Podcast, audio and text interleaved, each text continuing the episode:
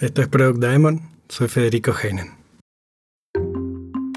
La semana pasada estuve haciendo limpieza de mis marcadores en el navegador y me encontré con varias publicaciones que hablaban sobre lo que se viene, las tendencias del futuro. Nada que no hayamos visto o discutido ya cientos de veces, ¿cierto? Mientras releía alguna de las predicciones, pasé por un mix de emociones, digno de estar mirando una película atrapante. Asombro, incredulidad, risa, tristeza y hasta enojo. No me sentí de esa forma por lo reales o lo disparatadas de las afirmaciones, o por la solidez de su justificación, ni por la idoneidad profesional de la persona o la empresa que las comunicaba. Esta vez fue por otro motivo más triste. Mi montaña rusa emocional se debió a los efectos que el COVID-19 ha tenido en nuestras vidas en apenas un puñado de meses, y que ha trastocado todos los planes para este año y probablemente para el siguiente, ni hablar de las superpredicciones. La pregunta que me hice en ese momento fue, ¿necesitamos tener predicciones? Porque a veces siento que las listas de tendencias o los top 10 del futuro son poco más que hermanas de los horóscopos. Al final de cuentas, a algunos horóscopos de enero o febrero le adelantó, crípticamente como suelen hacer, que se venía una pandemia. Se acerca un largo periodo donde deberás mirar hacia el interior, que es código para mirarás las mismas cuatro paredes de tu casa durante meses de confinamiento. O soportarás un gran peso que no esperabas. ¿Se referirán a los malditos kilos extra que sumamos de tanto comer por ansiedad? O asegúrate de darle valor a las cosas importantes. Dícese de la harina o el papel higiénico que desaparecieron de los supermercados en cuestión de días. Entonces, ¿para qué queremos tratar de predecir las grandes tendencias del año o de la década? Bueno, cada cual tendrá su opinión. La mía es bastante sencilla. Prepararme y adaptarme, y pensar mis productos en vista de los cambios que podrían venir. Además, el ejercicio de mirar hacia el futuro, de tratar de identificar las tendencias, me ayuda a comprender el presente, y quizás hasta el pasado, haciéndome mejor profesional. Hay todo tipo de predicciones, de diferente calidad y con mayor o menor sustento. En el 99% de los casos es imposible que anticipen un cisne negro como la pandemia que vivimos. Pasó lo mismo con la gran recesión de 2008, por ejemplo. Eso convierte a la gran mayoría de las predicciones en cuentos divertidos y nada más. Ahora bien, dada la crisis en la que está inmerso el mundo, pienso que hay algunas tendencias o sucesos en nuestra industria que no son todavía tan discutidos y a los que vale la pena prestar atención. Algunos inclusive se han reforzado. Cada una de ellas merece un episodio propio. Con algo de suerte, esta mini lista despertará su interés para analizar si son oportunidades para sus carreras o sus productos y hará que presten atención a posibles cambios en sus mercados o en los hábitos de sus usuarios. Aclaro que el orden no implica importancia. El primer ítem es la sobreabundancia de datos, generados por una cantidad cada vez mayor de diferentes fuentes en tiempo real. Con la llegada de Internet ya nos dimos una panzada de datos y se construyeron imperios como Amazon, Google, Facebook, Uber o Airbnb, por mencionar algunos conocidos. Sumemos más productos, más capacidad de medición, IoT, integraciones, etc. Y llegamos a billones y billones de bytes para comprender mejor a nuestros usuarios, crear mejores productos o mejorar procesos. Pero hay que saber recolectar, manejar o interpretar tanta información. Por eso profesiones asociadas al Big Data o al Data Science serán muy demandadas. También están apareciendo soluciones para la transmisión y el procesamiento de forma más descentralizada, como el aprendizaje federalizado dentro de Machine Learning, que también ayuda mucho en temas de intercambio de datos sobre la privacidad, que es fundamental. Como número dos está la personalización de contenidos y productos, que cada vez es mayor en parte gracias a esa sobreabundancia de datos, y también al lanzamiento del 5G. Cuanto más adecuado y preciso sea lo que entregamos al usuario, mayor engagement y satisfacción lograremos. Un ejemplo muy interesante son los contenidos audiovisuales que permiten alternar entre diferentes perspectivas o inclusive variar el curso de la historia. Imagina si puedes ver tu serie favorita saltando entre las diferentes miradas de los protagonistas. Recuerdo que en mi infancia eran muy populares los libros como Sigue tu propia aventura, donde uno podía elegir qué camino seguía él o la protagonista. Con los ebooks es más sencillo y hasta dinámico o de variación colectiva. Lo mismo para un streaming live con interacción usuario, streamer, también live. Otro ejemplo es la personalización por características físicas o psicológicas, como podrían ser medicamentos específicos para el tipo de enfermedad y la genética de cada uno, o servicios de apoyo en momentos difíciles según el estado anímico de la persona. O uno que me haría más fácil comprar ropa online, que es un pseudo pasaporte privado, con mis medidas para ver solamente productos que se adecúen a mi físico.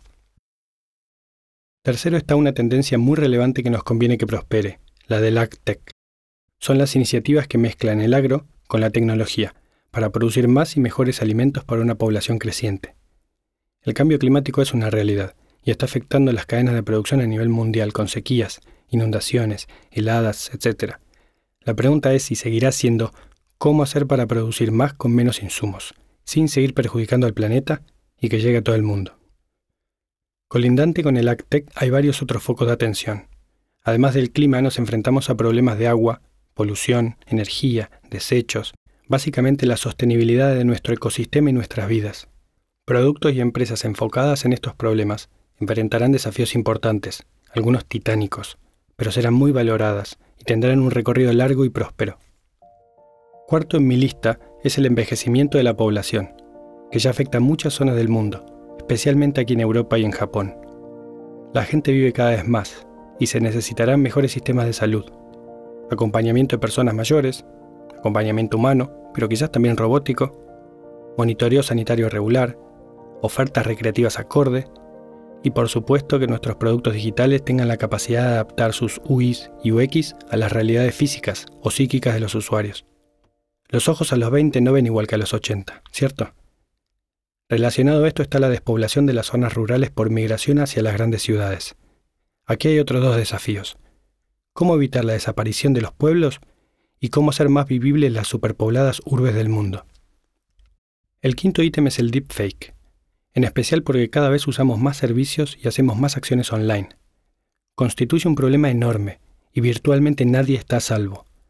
Recién ahora estamos empezando a ver sus implicancias es indispensable una autenticación sólida y veraz del usuario para evitar el robo de identidades. Una idea interesante para la industria de los contenidos y los canales de difusión, como las redes sociales, es algún certificado oficial de autoría o autenticidad en blockchain y consultado en tiempo real para combatir los contenidos falsos. Y sexto, la golpeada educación, que seguirá siendo un punto crucial a mirar en el futuro cercano. Ya era todo un tema antes, con acusaciones de decadencia, lentitud de cambio u obsolencia. Con solo escuchar al brillante Sir Ken Robinson hablar de lo inadecuada de las escuelas modernas, basta y sobra. Entra en escena el COVID, con el consecuente cierre de escuelas que ha causado estragos en muchas poblaciones.